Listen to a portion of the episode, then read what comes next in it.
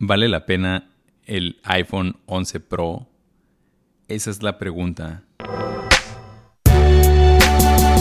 iPhone 11 Pro Max, Apple Watch Series 5, iPad 7, Apple Arcade, Apple TV Plus. Fueron todas las cosas que Apple presentó en su keynote el pasado 10 de septiembre desde el teatro de Steve Jobs.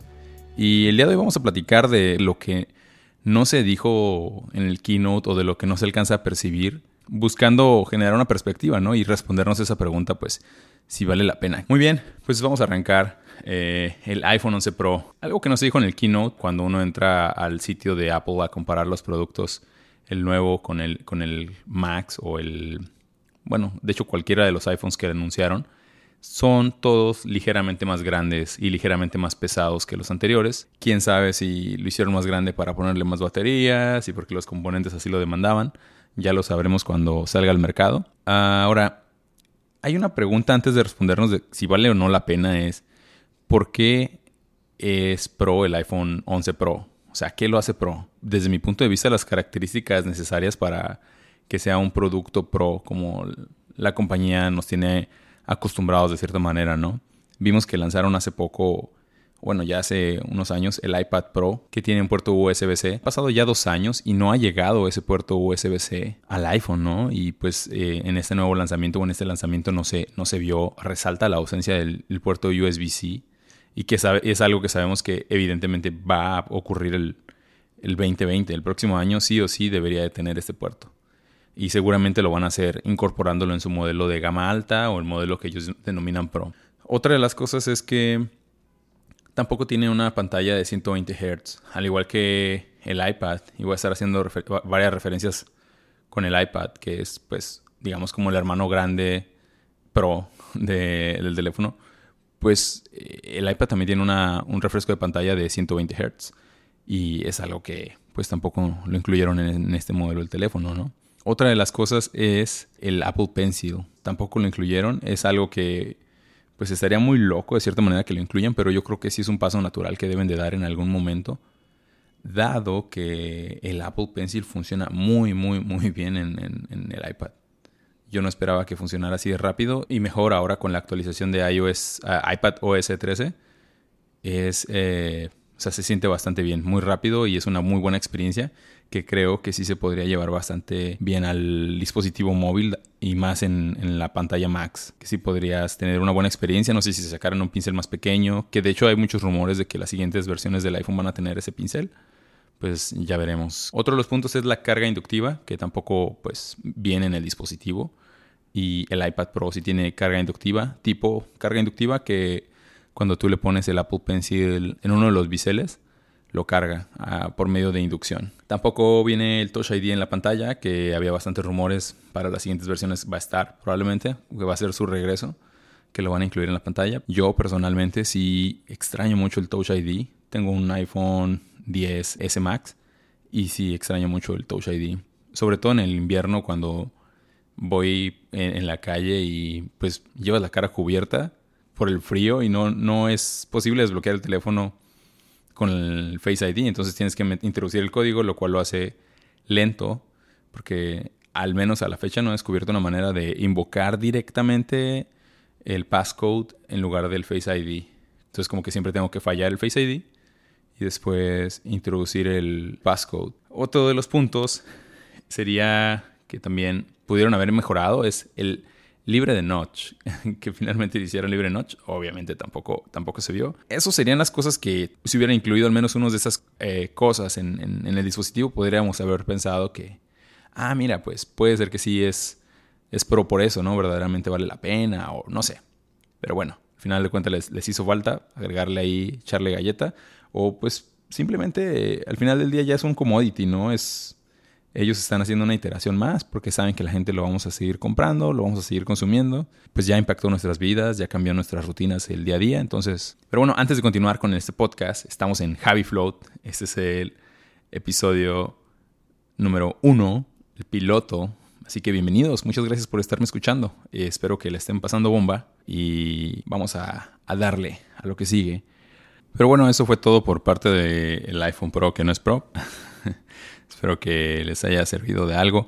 Y ahora vamos a hablar de un tema que a mí me interesa mucho, que es, yo le llamo el hack de TV Plus, que es este nuevo servicio que van a lanzar y les voy a explicar por qué. Resulta que todos los dispositivos que se compren a partir de de ayer que fue su keynote, del día 10 de septiembre que fue su keynote, les van a dar un año gratis de TV Plus, que es el nuevo servicio de televisión que van a lanzar el primero de noviembre. Eso se me hace muy, muy, muy agresivo. Aparte de que el precio que anunciaron es bastante competitivo, 4 dólares y 99 centavos. La razón, o por lo que yo digo que esto es un hack, es porque, ahí les va, Netflix apenas acaba de pasar la barrera de los 150 millones de usuarios pagados este año. Estamos hablando que a julio del 2019 Netflix dio la noticia de que habían pasado la cifra de los 150 millones de usuarios. Ahora, Apple vendió el 2018 217 millones de iPhones, solamente iPhones. No estamos considerando todos los otros dispositivos, solo iPhones. Y con eso si ocurre algo similar este año o a partir de que ellos cuenten el lanzamiento de su servicio y no sé hasta cuándo van a dejar de, hacer, de ofrecer esta promoción, pues van a tener una base de usuarios muy grande, ¿no? Y en teoría no sabemos si serían usuarios pagados o no, dado que van a tener este año gratis, pero no sabemos si las condiciones van a ser que agreguen su tarjeta de crédito, por lo cual sí serían como usuarios con pago, no sé, o usuarios en periodo de prueba, no sé cómo lo vayan a denominar pero para términos de lanzamiento de un producto es muy, muy agresivo. Porque van a crecer sus números, su base de usuarios, de una manera agresiva, tal cual. esa es la palabra. Y, y, sí es un hack. Va a ser interesante ver qué, ocurre el próximo año cuando presenten los números. O en un año y medio. Van, a ser números muy locos. Y habrá que ver de qué manera impactan en el, pues en el valor de, Apple, ¿no? Si van a impactar de manera positiva, si van a hacer algo como muy X o, o ver qué ocurre. Y bueno, hoy, mientras navegaba en Twitter, me encontré con un tweet de, de HH, el creador de Rails y fundador de Basecamp, y creador de libros como It Doesn't Have to Be Crazy at Work. Puso un tweet haciendo referencia a un artículo de The New York Times, The Last Apple Keynote, Hopefully, la última keynote de Apple, esperemos. Y está bastante bueno el, artículo, me gustó, lo leí, es un artículo muy cortito y creo que sí vale la pena echarle un ojo. Si pueden ir a echarle un ojo, vayan. Si no, aquí les voy a hacer un breve resumen. Y simplemente se, Charlie Warzel, el autor de este artículo, se concentra en que, pues dice que las keynotes en realidad ya no le están haciendo ningún favor ni aportando ningún valor a la comunidad tecnológica, al mundo en realidad, ¿no? Como que realmente ya es esta cortina o este evento de publicidad en el cual, pues es eso, ¿no? Es un evento de publicidad, ya no es un evento de tecnología donde verdaderamente hay un valor que te, que te agregan. Vaya. No es como la razón de ser de estas keynotes, viene desde Steve Jobs, ¿no? Cuando Steve Jobs se paraba y daba sus tipo TED Talks, donde era algo inspiracional, donde tenían una parte de storytelling, contaba una historia, era algo más creativo. Pues ahora no, ahora es más bien como una parodia de eso, enfocándose mucho en el show, ¿no? Mucho, mucho en el show, en la parodia. Bueno, vaya en, la publicidad, en venderte. Pues que no está mal, es un negocio.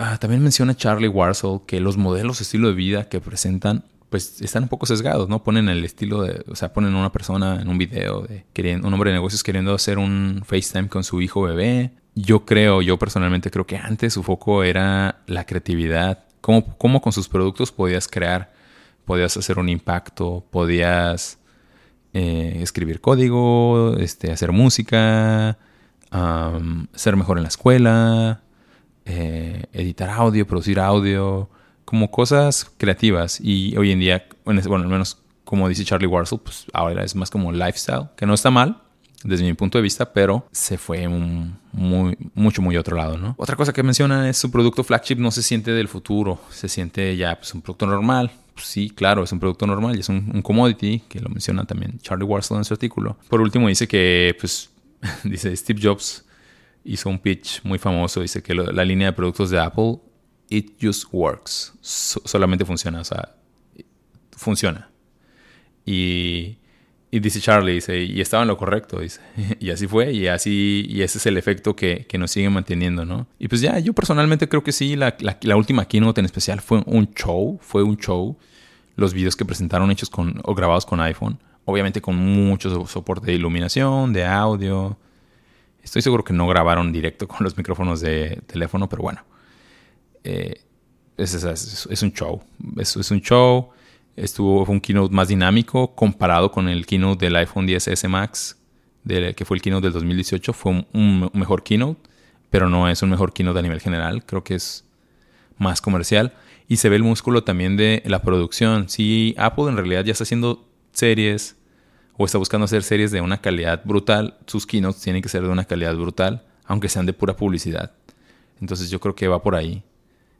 Si lo vemos en temas de contenido, probablemente para los geeks o los ingenieros o los programadores personas que están en el mundo de la tecnología, sí fue como que pues muy, muy, muy, muy chafa, pero si lo vemos en términos generales fue muy buena, o sea, fue muy dinámica, fue tuvo buen contenido en temas de visuales, lograron hacer bien el pitch de sus productos, ¿no? Algo que quiero resaltar es, hicieron uso del lenguaje de Apple. ¿Qué es este lenguaje de Apple? Es que ya no mencionan nada de, por ejemplo, cuando dicen cuánto dura la batería, te dicen, la batería va a durar 5 horas más que el teléfono anterior. Y es como, órale, eh, dato curioso sobre eso. Dicen, va a durar 5 horas más que el iPhone XS Max. Y si tú te vas a las especificaciones del iPhone XS Max, dice, dura algo como 2 horas más que el iPhone X. Y si te vas al iPhone X, dice, dura una hora más que el iPhone 8. Y si te vas a. Y así se van hasta que llegas al último teléfono que creo que es el iPhone 6S o 6. Y tiene una línea, no dice cuánto dura. Entonces ya es como un misterio. Es, es, es como. No hay respuesta de cuánto duran las. La, la, cuánto dura la batería del teléfono. Pues nada, creo que eso fue todo por el programa de hoy. Edición. Eh, vale la pena el iPhone Pro el iPhone 11 Pro o no. Y creo que ya fue todo lo que les quería comentar de, esta keynote. Suscríbanse al podcast si les gustó. Pueden seguir en arroba JaviFloat en Twitter. Muchas gracias por escuchar. Suscríbanse al podcast. Vienen podcasts nuevos sobre tecnología, startups y creo que, creo que no me presenté. Soy Javier, me llamo Javier. Vivo en Nueva York con mi esposa, trabajo en una startup en Brooklyn, soy developer, me gusta patinar. Eh, también vamos a estar hablando de hecho de patinetas eléctricas. Ya llevo bastantes millas, bastantes kilómetros ya patinando en, patinetas eléctricas. Y hay una historia interesante por ahí, porque pasé de ser cero, cero, así, cero, cero, nulo patinador, no sabía nada. Y no, no, es que ahora sepa mucho, sea un experto, pero eh, ya digamos que mi medio de transporte principal es una patineta de una rueda. Pero bueno, dejaremos ese tema para después. Gracias, gracias por escucharme. Eh, les mando mucha, mucha buena vibra y luchas con la cachucha. Suscríbanse al podcast. Ánimo.